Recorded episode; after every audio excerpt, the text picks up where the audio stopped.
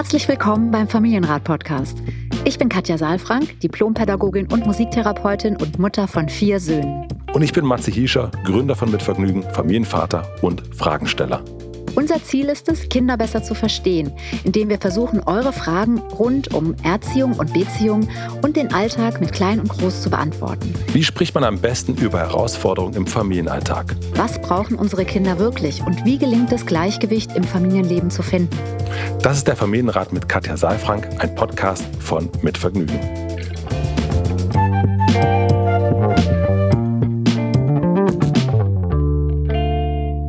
Hallo und herzlich willkommen zum Familienrat-Podcast. Hallo, lieber Matze, ich freue mich. Hallo, liebe Katja. Jetzt ist die große Frage, behaupten wir, dass es früh am Morgen ist oder sagen wir ehrlich, dass es ganz spät am Abend ist? Weil es ist jetzt, die Folge kommt hier immer um 6 Uhr montags raus. Aber wir nehmen jetzt nicht um 6 Uhr Montag auf, aber äh, um 6 Uhr am Abend. Ja, aber es fühlt sich, es könnte ganz früh morgens sein.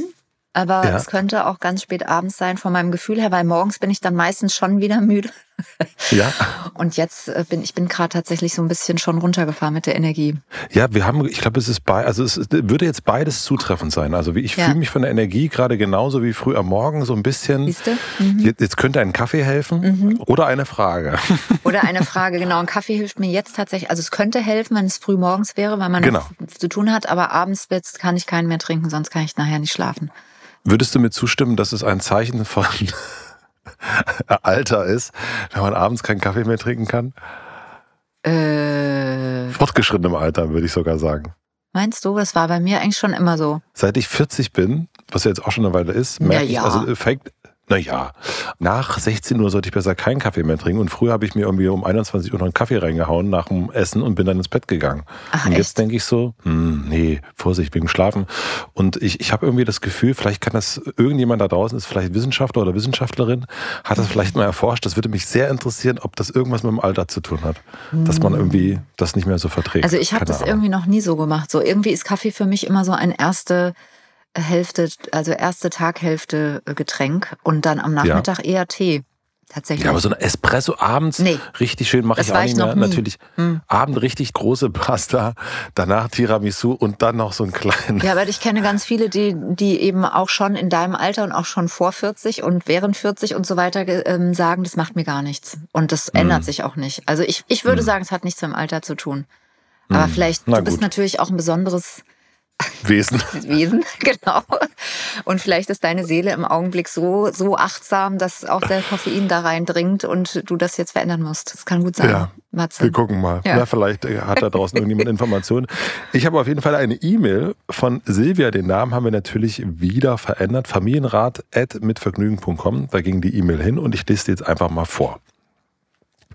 Silvia schreibt, liebe Katja, lieber Matze, danke für euren Podcast. Ihr habt mich schon so oft bestärkt und durch schwierige Situationen getragen. Euer Podcast ist wirklich ein Rettungsanker für viele Familien. Oh, wie schön. Mit denen ich befreundet bin. Ich hoffe, ihr könnt mir auch beim nächsten Thema helfen.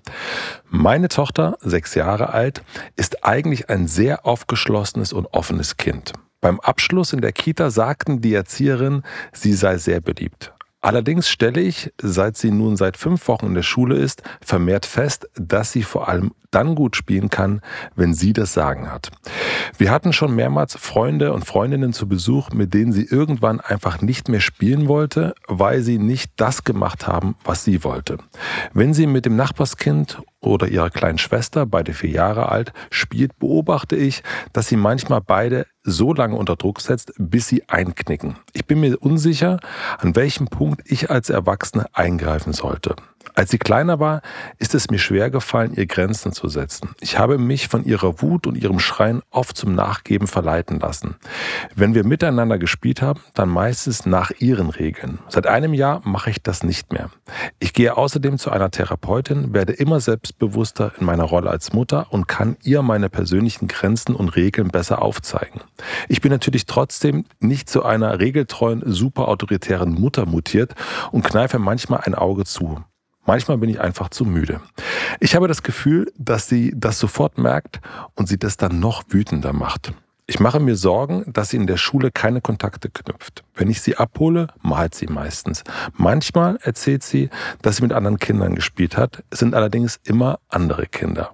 Liebe Katja, lieber Matze, habt ihr Ideen oder Anregungen, wie ich meinem Kind helfen kann zu erkennen, dass es auch wunderschön sein kann, mal nicht die Bestimmerin zu sein.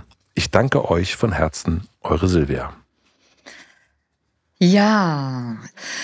Erstmal vielen Dank für die Frage. Ich finde das sehr spannend. Und äh, was ich auch sehr schön finde, ist, dass Silvia schon so ein bisschen auch von ihrer Genese erzählt hat als Mutter. Ja und auch sich selbst in Bezug setzt zu diesem Verhalten. Das hilft mhm. uns sehr, das auch zu verknüpfen und nochmal besser zu verstehen.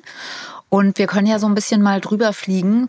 Also ich glaube, erstmal kennen das ja alle Kinder, aber auch vor allen Dingen die Erwachsenen, dass die Kinder bestimmen wollen. Das ja. ist ja im Alltag manchmal nicht so einfach. Also gibt es da bei, bei, dir als Vater bestimmte Phasen, was da anstrengender ist oder weniger anstrengend? Ich kenne das Bestimmerische. Von äh, dir oder von deinem Kind? Ja, natürlich. Du kennst mich ja, Katja. Ich würde nie, never. nie irgendwie, never, ever. Nein, also ich kenne das äh, schon auch, dass es ein bestimmenderes Kind gibt. Und mhm. ich merke auf jeden Fall, oder wir merken das auch bei uns zu Hause, dass es dann auch, wir sind schon so ganz schön, äh, ja, Hippies. Man, eigentlich redet man alles so miteinander und guckt und findet irgendwie so einen Konsens. Aber es äh, drängt sich dann manchmal das Kind durch die Mitte und sagt, nee, nee, nee. Und also wir sind dann, glaube ich, entspannter und öfters auch kompromissbereiter, zumindest nach unserer Wahrnehmung. Das mhm. darf ja auch nicht mhm. vergessen, dass das mhm. äh, unsere ist. Und wir merken dann schon manchmal, ich kenne mich, dass ich sage, jetzt hör mal auf, so bestimmerisch zu sein. Ah ja, okay. Ähm, hör mal auf, so und, bestimmerisch zu sein. Mhm. Ja, mhm. genau. Auch eine, genau die richtige Wortwahl, finde ich. ja, ein schönes Wort. Mhm. Also ich kenne das auf jeden Fall. Ich kenne dieses Gefühl, absolut. Und ich weiß aber auch, dass das total in Phasen läuft oder auch manchmal wieder vorbeigeht und manchmal auch sowas wie mit Tages. Manchmal hat man einfach keinen Nerv für Kompromisse und manchmal sind einen Sachen einfach total wichtig. Mhm. Der, die andere Person weiß gar nicht, warum das jetzt so ein Riesenthema ist. Ja, ja. Ich kenne bestimmerische ja. Kinder, ich kenne aber auch bestimmerische Erwachsenen. Oder? Ich kenne auch sehr viel bestimmerische Erwachsene und ich gehöre in manchen Situationen auf jeden Fall auch dazu. Ja, ich frage das deshalb nochmal so, weil wir ja das wahrnehmen auch als störend. Also wenn wir mit Kindern umgehen und dann die Kinder bestimmen wollen, dann wir haben ja auch schon einen Plan im Kopf und wollen etwas und dann will aber ja. der andere bestimmen, das andere, das Gegenüber bestimmen. Wenn wir uns das jetzt hier nochmal angucken, geht's für mich um zwei Situationen. Ich versuche ja immer erstmal besser zu verstehen, worum geht's, um welches Phänomen geht's. Und es geht ja ganz häufig um das Gefühl von Autonomie. Also da steckt ja schon Bestimmen auch mit drin, also selbstbestimmt, selbstbestimmen wollen, sich selbstbestimmt fühlen. Und wenn wir dann auf das Verhältnis zu Kindern schauen, dann müssen wir einfach feststellen, dass die Kinder in der Regel gar nicht selbst bestimmen können und vor allen Dingen schon gar nicht das, was sie gerne selbst bestimmen wollen würden. Mhm. Das heißt, im Grunde, wenn du auch mal so über, über eure Konstellation fliegst, gibt es vermutlich ganz viele Sachen, die euer Kind oder auch wenn jetzt ähm, Hörerinnen und Hörer mal so schauen, bei ihnen gibt es eigentlich relativ viele Dinge, die Kinder nicht selbst bestimmen können. Und das fängt ja schon morgens an. Also, dass sie aufstehen, müssen, dass sie sich anziehen sollen, dass sie in die Kita gehen sollen, dass sie vielleicht noch frühstücken. Also es gibt sehr viel, es hat viel mit Kooperation zu tun, dass Kinder, wissen wir ja auch, eben kooperativ auf die Welt kommen. Wir alle sind kooperativ, auch wir Erwachsenen sind im Grunde kooperativ. Wir sind kooperative Wesen, aber die Kinder, und das ist der Unterschied, sind abhängig von uns. Ja. ja, wir können uns entscheiden, mit wem wir kooperieren wollen oder nicht und haben auch ja schon eigene Grenzen und eigene Regulationen und so weiter und gestalten unser Leben. Das macht uns zum erwachsenen Menschen, sage ich mal, zum reifen Menschen. Und bei Kindern ist es eben so, dass die noch nicht alle Vernetzungen zur Verfügung haben, noch nicht die Erfahrung haben und deswegen eben Führung auch brauchen und natürlich auch damit einhergeht, dass bestimmte Situationen nicht von ihnen alleine zumindest bestimmt werden, sondern nur mitbestimmt werden und die Räume halt oft sehr klein sind, weil wir dann eben doch auch bestimmen, in welche Richtung wir gehen. Ja. ja. Ich finde, dass die Art und Weise, wie wir das tun, eine ganz große Rolle spielt. Also wenn du dir noch mal vorstellst, ich habe ja immer dieses Bild vom von dem gemeinsamen vom Wandern oder von diesem mhm. Weg, den Eine wir Reise. Mhm. ja genau diese Reise ähm, oder diesen Tag, den wir gemeinsam in einem Waldspaziergang begehen. Und dann kann man sozusagen diesen Weg gemeinsam gehen mit seinem Rucksack und mit Wanderstiefeln und man kann bestimmte Pausen machen, die kann man abstimmen miteinander, die kann man auch flexibler halten oder in Zeiträume legen. Wenn man irgendwie merkt, jetzt hat der eine gerade einen Stein im Schuh und ich wollte eigentlich an der nächsten Kreuzung die Pause machen, dann kann ich mich entscheiden, das jetzt doch schon zu machen, weil ich noch den Stein aus dem Schuh und mhm. mache jetzt die Pause, ja. So und das heißt, die Kinder haben schon auch, also ich habe eine bestimmte Flexibilität und gucke nach den Wünschen und Bedürfnissen der Mitreisenden, die ja auf mich angewiesen sind, weil ich diejenige bin, die sozusagen alles im Blick hat. Und die Kinder haben auch bestimmte Möglichkeiten mit zu entscheiden. Also wenn jetzt ein Kind sagt, ich würde gerne unten auf die Lichtung gehen, dann kann ich an den Himmel gucken oder auf die Uhr gucken mhm. und sagen, ja, noch ist es hell und ich kann antizipieren, äh, wenn wir da jetzt Pause machen, dann bleibt es auch noch hell. Oder ich weiß eben, es wird dunkel leider und das funktioniert nicht und dann entscheide ich anders. Ja, und auch wie ich dann entscheide. Also ob ich dann sage, nein, wir gehen da jetzt nicht und du kommst jetzt mit, dann ist das was sehr, sehr Enges. Das ist sehr, sehr bestimmend sozusagen und sehr autoritär. Da ist wenig Platz irgendwie dafür, dass der andere sich gehört fühlt, verstanden fühlt mit seinem Anliegen. Und in dem Moment, wo ich jetzt sage, so, oh, das verstehe ich, da vorne die Lichtung, die sieht echt toll aus. Und wir können das morgen machen, weil heute kommen wir in die Dunkelheit und das äh, möchte ich nicht. Und dann gehen wir. Ja, das ist was ganz anderes. Da ist sozusagen noch so ein Beziehungsraum dazwischen und ein Ich sehe dich und du bist wertvoll und wichtig für mich und gleichzeitig entscheide ich. Ja, das heißt nicht, dass die Kinder dann sagen, ach super, vielen Dank, dann machen wir das mhm. morgen. Ja, aber es ist einfach eine andere Form von Führung. Es ist eine Möglichkeit, dass der andere auch drin vorkommt in meinen Gedanken.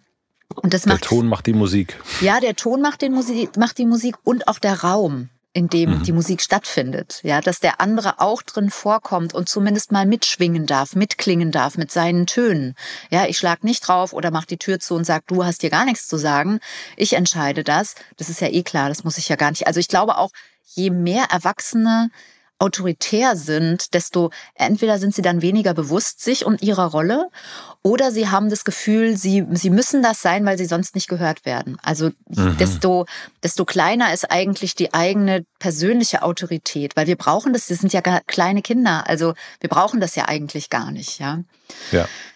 Was ich jetzt auch noch mal so auf dieser Metaebene sagen möchte, meine Erfahrung ist, dass es ja verschiedene Interpretationen gibt und wenn Kinder sehr, ich sage jetzt mal dein Wort, dieses, diese schöne Wortkreation, sehr bestimmerisch sind. Also wenn Kinder mhm. wenig Flexibilität zeigen, wenn Kinder darauf bestehen, also es gibt eine Möglichkeit zu entscheiden, aber diese Möglichkeit ist für sie keine Möglichkeit, sondern immer eine Gelegenheit.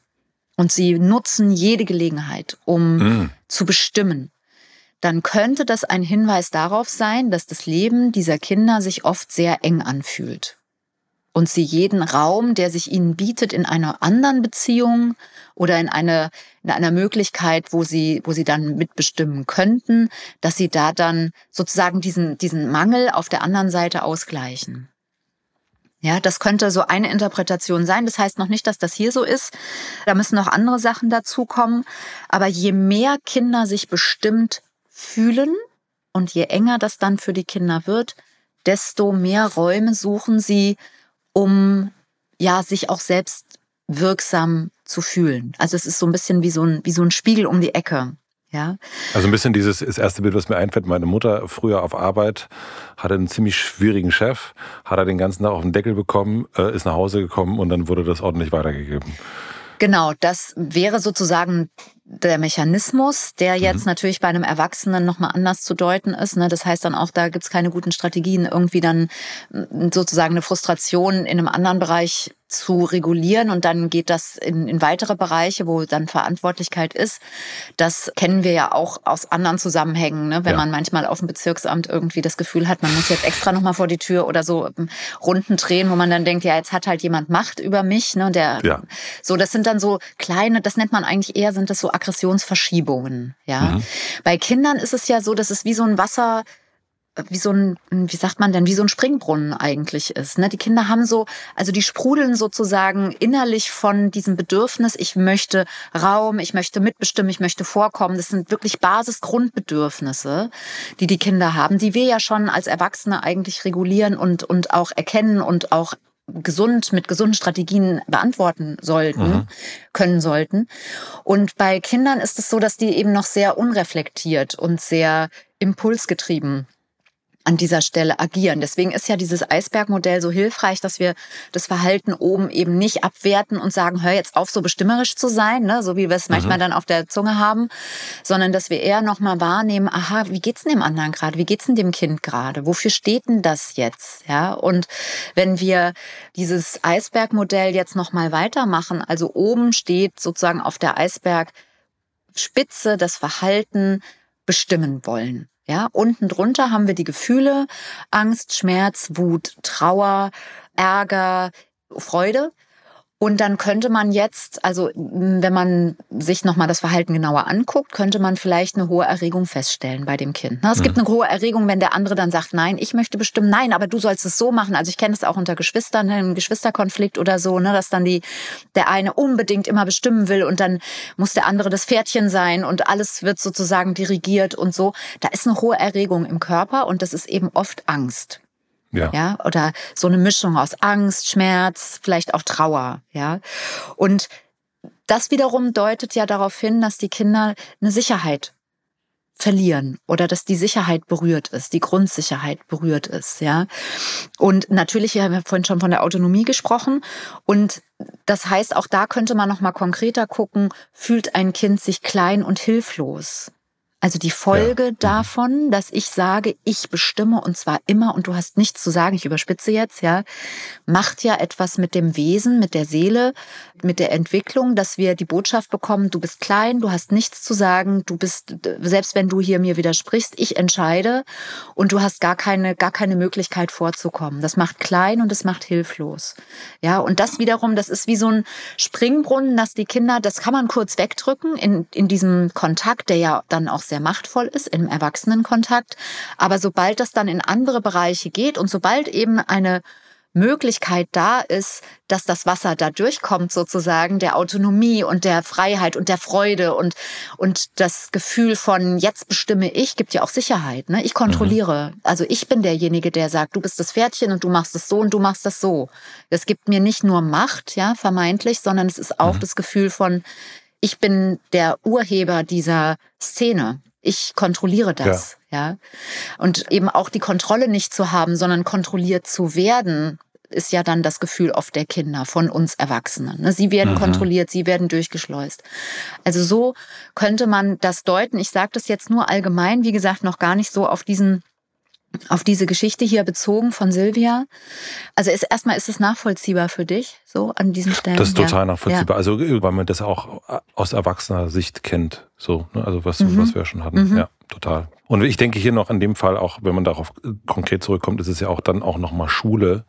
Ja. Ne, also fünf ja. Wochen in der Schule jetzt und da ist er wirklich komplett kontrolliert mhm. die ganze Zeit. Ja, und also fremdbestimmt, ja ne? Fremd, absolut fremdbestimmt. Mhm. Da ist von der Klasse, wann es losgehen soll, bis da und dahin. Mhm. Also das ist ja eine unglaubliche, also wenn ich da mich dran erinnere, wie als unser Sohn das erste, die, die erste Zeit in die Schule gegangen ist, das war eine große, große ja. Herausforderung. Aus dieser Freiheit, die in der Kita hat, eigentlich. Absolut. Im Vergleich. Und ich finde halt die Gedanken, die wir uns jetzt gerade machen, die wären halt hilfreich für Eltern, die jetzt so ein bisschen das Gefühl haben, Mensch, mein Kind, ja, sucht da sozusagen nach Räumen und nutzt jede Gelegenheit, um, das ja auch manchmal unsympathisch. Ne? Man denkt dann so, warum muss das jetzt sein? Und man ist dann so leicht irgendwie äh, in seiner elterlichen Scham, wenn man dann bei Leuten zu Besuch ist und das eigene Kind bestimmt dann und übernimmt so die Kontrolle. Halt dich doch mal zurück, nimm dich nicht so wichtig, integrier dich mal. Ja, auch das ist ja auch so ein bisschen hier die Sorge gerade, ja, bei ja. Silvia. Und warum macht das Kind sich unsympathisch? Und das eben nicht zu bewerten und abzuwerten, sondern eher noch mal zu gucken, wo können wir denn Räume geben, wo das Kind eher drin vorkommen kann und sich das nochmal ja. so klar zu machen, was die Kinder da eigentlich jeden Tag leisten und diesen Wunsch auch selbstbestimmt zu leben. Ja, das, mhm. ich habe jetzt gerade so einen so einen Link nochmal dazu, wie wir ja mit Menschen umgehen in unserer Gesellschaft, die sich nicht an Regeln halten und dann auch wirklich schlimme Regelverstöße haben, ja, strafrechtlich relevante Sachen tun und dann ins Gefängnis kommen. Da sind mhm. ja genau, ja. das ist ja genau die Selbstbestimmung dann eben genommen. Ja, also mhm. in, da hast du ganz wenig Räume, kannst du eigentlich im Grunde gar nichts mehr bestimmen. Das heißt, wir wissen eigentlich, wie wichtig dieses Basisgrundbedürfnis ist, selbstbestimmt zu leben, selbstbestimmen zu wollen, sein Leben zu gestalten und, und eben nicht kontrolliert zu werden. Und das sind dann Sachen, die wir sozusagen als Strafe ähm, für diese Verstöße dann ja auch haben. Ich will das jetzt gar nicht bewerten, richtig mhm. oder falsch, auch keine andere Idee, aber äh, das ist etwas, was wir dann Menschen nehmen. Ja, die Selbstbestimmung und sie werden maximal fremdbestimmt. Also wir wissen, was es bedeutet. Wir machen eine klitzekleine Pause. Ich möchte euch den heutigen Werbepartner vorstellen. Der heutige Werbepartner ist Playmobil mit ihrem Lernspielzeug für Kleinkinder Playmobil 1, 2, 3. Diese Playmobil-Reihe wurde speziell für Kinder zwischen ein und vier Jahre entwickelt. Ich bin ein bisschen traurig, dass unser Sohn jetzt aus diesem Alter raus ist. Da gibt es zum Beispiel den Donut Truck. Der Donut Truck, der etwas anderen Art animiert Kleinkinder zu mehr Aktivität. Die hübsch dekorierten Donuts werden in einen Anhänger einsortiert. Wird nun das Heck geöffnet, geöffnet, kullern die kleinen Donuts aus dem Anhänger und rollen durch den Raum. Hinterherjagen macht er den Kleinsten richtig viel Spaß. Zusätzlich werden durch die Donut-Stapelfunktion auf der Ladefläche feinmotorische Fähigkeiten trainiert. Und dann ist da noch der Erlebnisturm mit Eisstand und der bietet viele Funktionen zum Erkunden für kleine Entdecker und Entdeckerinnen. Das Riesenrad wird durch Kurbeln angetrieben. Die Kurbel selbst hat eine versteckte Doppelfunktion. Setzt man eine Figur auf die Plattform im Turm, wird diese durch Kurbeln nach und nach automatisch in Richtung Rutsche bewegt und rutscht dann am Ende selbstständig herunter. Das ist richtig, richtig niedlich. Das solltet ihr euch unbedingt anschauen und auch anschaffen. Ein Link zur Webseite findet ihr wie immer in den Shownotes. Vielen Dank an Playmobil für die Unterstützung dieser Folge. Und nun geht's weiter. Mal abgesehen davon, dass Kinder ja auch die Möglichkeit brauchen, um die Erfahrung zu machen, einen Erfahrungsraum, ja. um mit Selbstbestimmung auch umzugehen, ja, einen begleiteten. Das, was ich jetzt hier nochmal sehe, möchte ich nochmal mit reinbringen, nämlich Silvi hat ja sehr äh, selbstreflektiert auch schon gesagt, als ihre Tochter kleiner war, jetzt ist sie sechs, als sie noch kleiner war, sagen wir es mal so, ist es ihr schwer gefallen, Grenzen, Grenzen zu, setzen. zu setzen. Ja? ja, und sie hat sich von der Wut, also von den starken Gefühlen, die ja auch altersgerecht sind und mit zu Kindern gehören und dem lautstarken Widerstand, den ihre Tochter geleistet hat, oft zum Nachgeben verleiten lassen. Ja, und wenn sie miteinander gespielt haben, dann meistens nach ihren Regeln. Und jetzt macht sie das seit einem Jahr nicht mehr. Also jetzt ist sie sechs, also seit sie fünf ist, hat sie da so ein bisschen die Beziehung umgestellt und hat auch einen therapeutischen Raum, wo sie noch mal mehr sich mit ihrer Rolle als Mutter beschäftigt, mit der Führungsrolle beschäftigt. Und ich möchte zum einen, also da spricht sie jetzt dann von persönlichen Grenzen und auch von Regeln, ja. Und ich ja. möchte so ein bisschen, du, du lachst schon, ich will das nochmal so ein bisschen auseinandernehmen, weil ich mich viel damit beschäftigt habe, wie können wir Räume gestalten mit Kindern und eben es gar nicht so sehr darum geht, Grenzen zu setzen, Kindern, sondern eher sich selbst in seinen eigenen Grenzen zu zeigen. Und zwar auch, zwar klar, und trotzdem irgendwie liebevoll. Ja, und mhm. ich mache das immer wieder in den Kursen, dass ich auch so ein bisschen diesen Mythos der bindungs- und beziehungsorientierten Pädagogik oder bedürfnisorientiert, bindungsorientiert aufhebe, indem ich sage, Kinder sind Grenzgänger. Also Kinder suchen uns und damit sie wissen, wo wir stehen, braucht es auch einen Schritt in unseren Tanzbereich rein.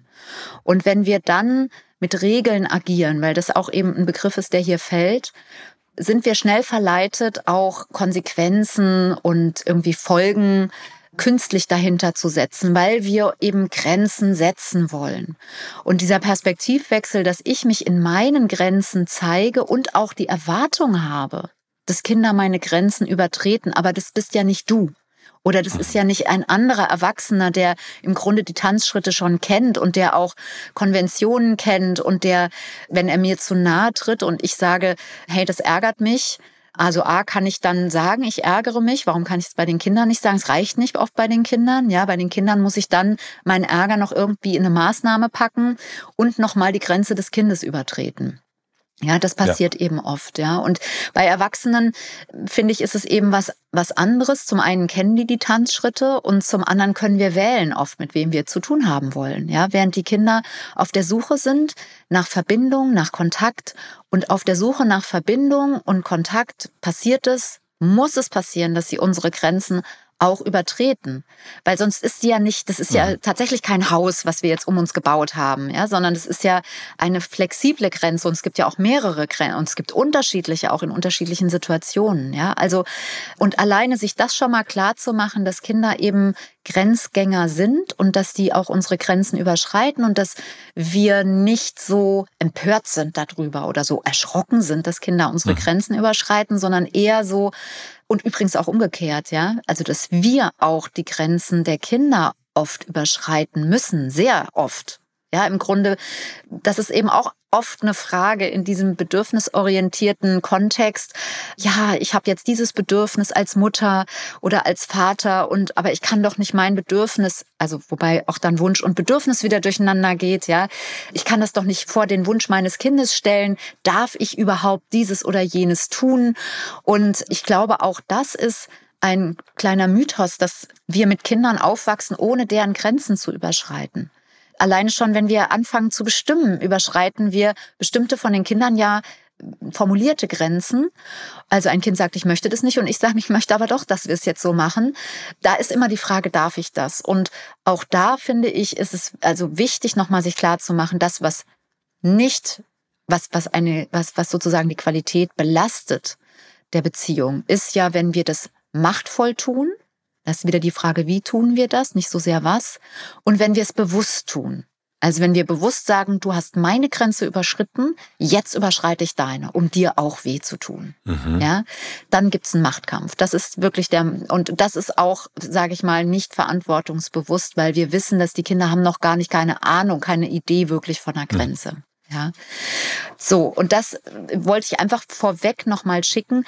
Wenn wir Grenzen von Kindern übertreten, haben wir Möglichkeiten zu reparieren. Keine Verbindung passiert, ohne dass nicht auch mal Verbindungspausen oder Abbrüche stattfinden. Mhm. Ja, die Kunst ist nicht, dass das nicht stattfindet, sondern die Kunst ist, sich dann wieder zu verbinden, zurückzukommen, zu sagen, lass uns weiter sprechen, ich bin interessiert an dir, so dass dieses Dialogische, ne, im Kontakt bleiben und dann auch Konflikte miteinander klären können. So, und hier lese ich jetzt ein bisschen, dass es um diese Themen so ein bisschen ging. Und da habe ich in meinem allerersten Buch, Du bist okay, so wie du bist, das Ende der Erziehung oder später dann hat es nochmal in der Neuauflage auch einen anderen Titel, über Serviceeltern gesprochen. Also Sir, ich weiß nicht, das ist so ein Begriff in Anführungsstrichen. Ne? Also ein liebevoller Begriff soll das eigentlich sein, auch wenn ja die Leute, die mich kennen, wissen, dass ich das nicht so gerne so, so Labels setze. Mhm. In Büchern braucht man das dann tatsächlich manchmal aus verschiedenen Gründen. Aber dieses, dieser Service-Gedanke sozusagen im Vordergrund, dass ich die Grenze meines Kindes nicht übertreten möchte oder dass ich eben zu müde bin auch und dann in dieses Gefühl komme, ich gebe nach. Ja, also ihre Wut und ihrem Schreien habe ich oft zum, hat mich oft zum Nachgeben verleitet. Und eine solche Beziehung kann, und deswegen sage ich es nochmal, dann dazu führen, dass eine Orientierungslosigkeit auch bei den Kindern entsteht. In dem Buch ist das Beispiel von der kleinen Fine, die mit ihren Eltern im Schwimmbad ist. Und es ist so, dass die mit Tüten und Taschen und Kindern von einer Liege zur nächsten gehen, weil sie finden in diesem Hallenbad keinen Platz, der jetzt für Fienchen gut ist. Also sie setzen sich auf die erste Liege und Fienchen schreit, nein, ich will auf die dritte. Und dann ziehen sie wieder um und dann haben sie alles ausgepackt und dann fällt Fienchen wieder ein, nein, sie will doch woanders hin. Und dann haben sie endlich irgendwie eine gefunden. Es dauert also stundenlang. Das war mal eine Szene, die ich beobachtet habe tatsächlich. Hm. Und dann sagt der Vater irgendwie, soll er was zu trinken holen? Und so, nein, sie will was zu essen. Und dann sind sie also losgezogen und dann kamen sie tatsächlich mit drei verschiedenen Mahlzeiten wieder und nichts davon ist gegessen worden. Und die sind wirklich, ohne dass sie jemals im Wasser waren, nach anderthalb Stunden wieder gegangen. Das, was ich gesehen habe, waren Eltern, die sehr verzweifelt waren, weil sie versucht haben, irgendwie ihrem Kind alles recht zu machen, weil sie dachten, sie wollen keine Grenze übertreten, sie wollen kompromissbereit sein, die aber eben auch keine Haltung hatten, also selbst keine Entscheidung getroffen haben und die dann auch argumentiert haben oder auch gar nicht argumentiert haben, sondern einfach gelebt haben. Und was ich auch gesehen habe, war ein, ein sehr verzweifeltes Kind, was nach Orientierung gesucht hat. Ja, wo, wo sozusagen gar keine, gar, also es gab keine Facette mehr, es gab keine Silhouette, es gab gar keinen, also es gab keine Sichtbarkeit, ja. Und dann passiert es, und das ist eben der zweite Punkt, und vielleicht könnte das so eine Mischung hier sein, dann passiert es eben, dass Kinder selbst die Führung übernehmen. Wenn wir die Führung nicht haben, dann gehen Kinder in Führung. Und zwar nicht, weil sie unbedingt führen wollen, sondern weil sie es nicht anders kennen, weil sie das Gefühl haben, es ist sowieso, es obliegt mir. Aber sie sind dann eben in vielen Situationen auch überfordert, weil sie ja gar keine Entscheidung treffen können. Also Fienchen weiß nicht, welche Parameter sind denn jetzt äh, sozusagen bei Liga mhm. 1 oder bei Liga 3 entscheidend, dass das jetzt eine gute Liga ist. Ja, das äh, ja. ist vielleicht dann doch eine Entscheidung der Eltern am Kinderbecken oder ähm, eben näher im Wärmebereich oder ich weiß nicht was. Ja. Und also es klingt mir jetzt nicht so so plakativ wie die Geschichte, die ich jetzt formuliert habe. Und doch scheint es ja irgendwie so ein Gefühl bei Silvia gegeben zu haben, dass sie vielleicht nicht sichtbar genug war mit dem, was ihr wichtig war. Und da immer so das dann auch das Gefühl hatte des Nachgebens, ja. Wobei das Nachgeben ja auch schon ein bisschen nach Kampf klingt, ne? Nachgeben, mhm. aufgeben. Also das, das hört sich so an, als ob es eben viele Kämpfe gab oder zumindest irgendwie auch was Kämpferisches irgendwie da drin war und dann hat sie irgendwie aufgegeben. Ja, und das könnte jetzt eben sein, Sie sagt ja auch, sie ist nicht zur superautoritären Mutter mutiert, ja, aber sie ist jetzt wesentlich klarer. Und es kann eben sein, dass das noch so ein Überbleibsel ist, dass jetzt da an dieser Stelle die Sechsjährige dann eben noch unsicher ist. Ja, wo führe ich und wo mhm. darf ich auch bestimmen und wo sind meine Räume eigentlich, wo ich bestimmen darf? Und dass das dann eben an dieser Stelle in der Beziehung zur Mutter so eine Rolle spielt. Würdest du sagen, dass es da Sinn macht, dass die Mutter und die, die Sechsjährige, dass die hier einmal diese Räume auch vielleicht klar ziehen? Also zu sagen, wo, wo ist dein Tanzbereich, wo ist mein Tanzbereich? Also diese Wirksamkeit deutlich zu machen? Die Frage ist halt, wo, wo ist, ist der so deutlich? Also das äh, sind ja Graubereiche. Ne? Also kann man das so klarziehen? Ich glaube, das könnte man nur in der Situation klarziehen. Also weil grundsätzlich. Das kann ja schon ja. Es kann ja schon so sein, dass man keine, also jetzt so ganz übertrieben, äh, ich weiß nicht, ob du den Film Yes Day kennst, ja, wo es, wo es mhm. dann, wo die Kinder einen Tag lang alles bestimmen dürfen. Ja. Mhm. Der, der Film endet ja interessant, sage ich mal. Sehr schöner Film auch. Aber es gibt ja Momente oder Bereiche, wo, wo das Kind eben äh, ja bestimmen kann. Also wo man sagen kann, guck mal, wo hast du Lust, heute essen zu gehen? Was möchtest du heute Nachmittag gerne machen? Also wo mhm. man wirklich sagt, so hier oder Samstagnachmittags, da entscheidest du. Also wo man so ein bisschen guckt, wo man merkt, wo das Kind merkt, ah, guck mal, hier habe ich. Ja, ähm, ich glaube eben, es gibt immer Bereiche, wo wir die Kinder in die Mitbestimmung und Mitgestaltung mhm. reinholen können. Die Frage ist halt, welchen Raum wir dafür geben. Ne? Also wenn ich sage, wo mhm. willst du heute essen gehen, dann wäre es schon gut, wenn ich mir vorher auch überlegt habe, ist McDonald's zum Beispiel auch mit dabei? Mhm. Ähm, oder ob, oder sage ich, oder stelle ich den Raum zur Verfügung, dass ich sage, äh, wir könnten da, da, da, da oder da hingehen mhm. und wo möchtest ja. du hingehen? Ja? So, also ich glaube, dass es wichtig ist, dass wir die Räume, die Kinder mitgestalten können, auch vorher für uns irgendwie einmal durchfühlt und antizipiert haben, damit es eben Räume in einem bestimmten, in einer bestimmten Range sind und nicht mhm. sozusagen dann wieder heißt, nee, aber das natürlich nicht. Ja. ja. So, also, und ich glaube, dass das auch etwas ist, was tatsächlich im Alltag ständig stattfindet, gerade wenn die Kinder jetzt noch mal ein bisschen jünger sind als hier das Kind, um das es jetzt hier geht mit den sechs Jahren, wenn die Kinder in dieser Autonomiephase sind, so ja, ich sage jetzt mal in der Hochzeit zwischen drei und vier, dann kann es manchmal sein, dass der Alltag gar nicht anders zu handeln ist, als an jeder Ecke zu sagen, gehen wir erst Hände waschen oder ziehen wir erst die Schuhe aus, ja, bevor mhm. wir dann zum Essen gehen. Das sind dann ganz kleine Gestaltungsräume und bei den Kindern geht es tatsächlich eher um diesen Mechanismus, tatsächlich auch selbst eine Entscheidung treffen zu können und nicht so sehr aus ganz vielen Sachen auswählen zu können. Das denken wir ja oft, ja. Mhm. Also da ist es dann schon ganz viel zwischen zwei oder zwischen drei Sachen auswählen zu können. Und dann gibt's natürlich noch die ganz autonomen Kinder, die, die sozusagen schon so gekränkt sind, also die schon gar nichts annehmen, wenn, ähm, wenn schon ein Vorschlag von außen kommt. Ja, da muss man dann nochmal, aber das ist nochmal eine extra Podcast-Folge. Da glaube ich, hast du völlig recht. Wenn du sagst, kann man nicht diese Räume glatt ziehen. Ich glaube nur, dass es nicht im Vorhinein möglich ist und dass es auch nicht auf der erwachsenen kognitiven Ebene möglich ist, mit Kindern zu sagen, pass auf, das ist dein Tanzbereich, das ist meiner, sondern das nennt man eben Beziehung. Und das nennt man eben mhm. Führung. Ne? Wenn wir nochmal auf den Waldweg kommen, ich kann ja auch nicht sagen, pass mal auf da vorne, kannst du dann überlegen, ob oder ob nicht, sondern wenn wir dann da vorne sind und die Situation ergibt sich, dann ist meine Führungskompetenz, drückt sich dadurch aus, dass ich dann überlege, gibt es da einen Gestaltungsraum? Und es gibt ja mhm. einfach auch, das müssen wir ja auch sagen, es gibt ja einfach nicht immer Gestaltungsräume, so wie wir uns das auch wünschen würden, ja. sondern manchmal müssen wir einfach auch durch Nadelöhrsituationen durchgehen und müssen einfach den, den Raum oder den, den Weg dorthin relativ eng gestalten. Ja, dann ist es ja gut, wenn wir morgens und abends in diesen Nadelöhrsituationen auch ganz gute Rituale und Rhythmen haben, die uns da so durchtragen. Ja.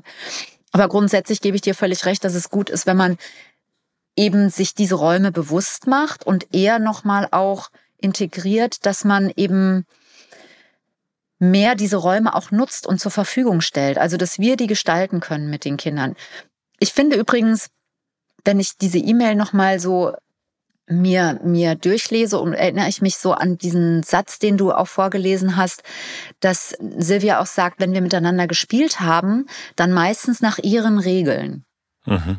Ja, und das zum Beispiel ist ein wunderbarer Gestaltungsraum. Es gibt Voll, überhaupt gar keinen Grund, dass wir nach unseren Regeln spielen. Mhm. Ja, deswegen sage ich so, es geht so, ich glaube, es geht auch ein bisschen um Sortieren irgendwie. Ne? So, das ist genau das Schöne, dass eben die Kinder ja oft im Alltag, in der Realität nach unseren Regeln spielen müssen, in Anführungsstrichen. Und in dem Spiel, was wir dann am Nachmittag auf der Wiese, Freispiel, wie auch immer, jetzt auf dem Waldweg oder eben auch tatsächlich zu Hause haben, da ist doch eben ganz toll, wenn wir tatsächlich die Regeln der Kinder auch aufnehmen können und uns in das Spiel reingeben können und die Kinder auch dann da eben, wie du sagst, auch die Räume für die Selbstbestimmung auch haben dürfen. Ja. Was da wieder wichtig ist, finde ich, ist, dass Silvia authentisch bleibt. Also wenn sie jetzt zum zehnten Mal Malefiz spielen muss oder was ich ja, ich glaube, ich habe es auch schon mal erzählt, was ich wirklich anstrengend finde, ist also ohne Ende Rollenspiele zu spielen. Ständig. So, das ist für mich, manchmal habe ich da nicht so Lust drauf. Und ich finde das dann auch wichtig, das nicht zum zehnten Mal zu machen. Weil dann merken die Kinder, irgendwas stimmt nicht. Und dann gebe ich mich auch nicht voll in das Spiel rein. Also es sollte schon auch Freude mit dabei sein. Ja, und natürlich kann ich auch mit in ein Rollenspiel gehen. Ich sag dir auch, warum das für mich so, weil es hat keinen Anfang und kein Ende. Es ist so, ich mag das einfach so eine Klarheit zu haben, dann ist das Spiel zu Ende. Und äh, wenn sich das dann immer wiederholt, es ist jetzt auch kein Drama, ne? Und ich kann das auch sagen, ob ich das möchte oder nicht, aber es gibt so einen Impuls in uns, und oft übergehen Eltern eben diesen Impuls und denken dann aus so einer falschen Rücksichtnahme oder aus so einem verkehrten Gefühl irgendwie, äh, ich müsste das doch jetzt und das bedeutet spielen, bedeutet auch ein bisschen langweilig sein, weil ich bin ja kein Kind mehr, ich spiele ja nicht mehr. Und das finde ich ist ein grundsätzliches Missverständnis, weil das Spielerische tragen wir in uns und wir spielen ja auch als Erwachsene im Grunde äh, miteinander. Es gibt Spieleabende und so weiter. Mhm. Ähm, und dieses Spielerische zu verlieren, weil wir jetzt dann mit einem Sechsjährigen, mit einer Sechsjährigen oder Fünfjährigen zusammen sind, da gibt es bestimmt Möglichkeiten, auch nochmal Dinge abzusprechen. Und da haben die Kinder viel mehr Freude an uns, wenn wir wirklich gemeinsam auch Freude haben. Darum geht's ja letztlich. Hm. Ja. Das hätte ich mal eher wissen können. Ja. Wieso? Hätte ich Lotti Carotti nicht so oft gespielt. Hat Lotti Carotti nicht so oft, hat sie das so wenig Spaß gemacht? also wirklich, Entschuldigung bitte, äh, liebe Hersteller, aber es ist das schlimmste Spiel, was es gibt. Ärgerst du dich so oder findest du es so langweilig? Ich finde es wahnsinnig langweilig. Ja. Meine Güte, ist das langweilig gewesen. Dass man da immer reinfällt dann, ne? Das oh, ist doch das ja, mit, dem, mit dem Hasen. Der man weiß ja natürlich auch genau, wo die Stellen sind. Das ist ja auch nicht, also ja, dann spielt man das so mit.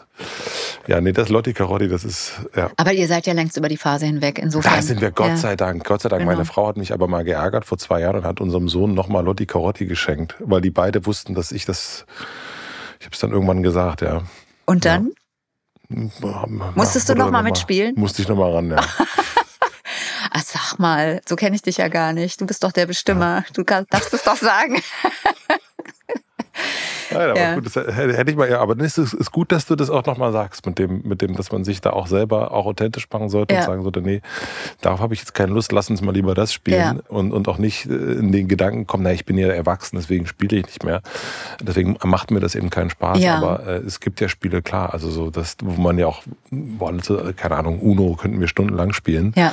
Ähm, und da merkt man ja, man spielt noch gern. Ja, man Voll. spielt gern und man teilt Freude und man, und man spielt auch anders mit Erwachsenen als mit Kindern irgendwie, weil da geht's ja auch dann ums Gewinnen bei Kindern oft. Ne? Und gerade deshalb finde ich auch, also oft fragen mich Eltern so, ja, bei UNO zum Beispiel oder auch mhm. bei anderen Spielen, müssen wir das jetzt regelkonform spielen, weil dann haben die Kinder auf einmal andere Regeln.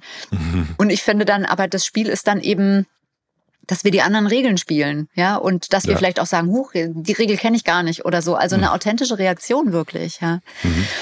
Das ist so das, was ich jetzt erstmal inhaltlich zu dem, was äh, Silvia gerade geschrieben ja. hat, äh, sagen kann. Und jetzt hat sie noch einen letzten Gedanken uns mitgegeben, ehe du jetzt gleich fragst, komme ich dem voraus. Ich mache mir Sorgen, dass sie in der Schule keine Kontakte knüpft. Wenn ich sie abhole, malt sie meistens, manchmal erzählt sie, dass sie mit den anderen Kindern gespielt hat, sind allerdings immer andere Kinder. Da würde ich jetzt mal auf jeden Fall sagen, muss sie sich erstmal, also jetzt aus der Entfernung finde ich, sind das jetzt Dinge, die ja sich gar nicht abbilden erstmal. Und ähm, sie ist jetzt in der Schule und sie malt und sie hört, hört sich jetzt erstmal für mich nicht problematisch an. So. Seit fünf Wochen in der Schule. Ja, sie ist noch gar nicht wirklich angekommen. Ne? So. Ja.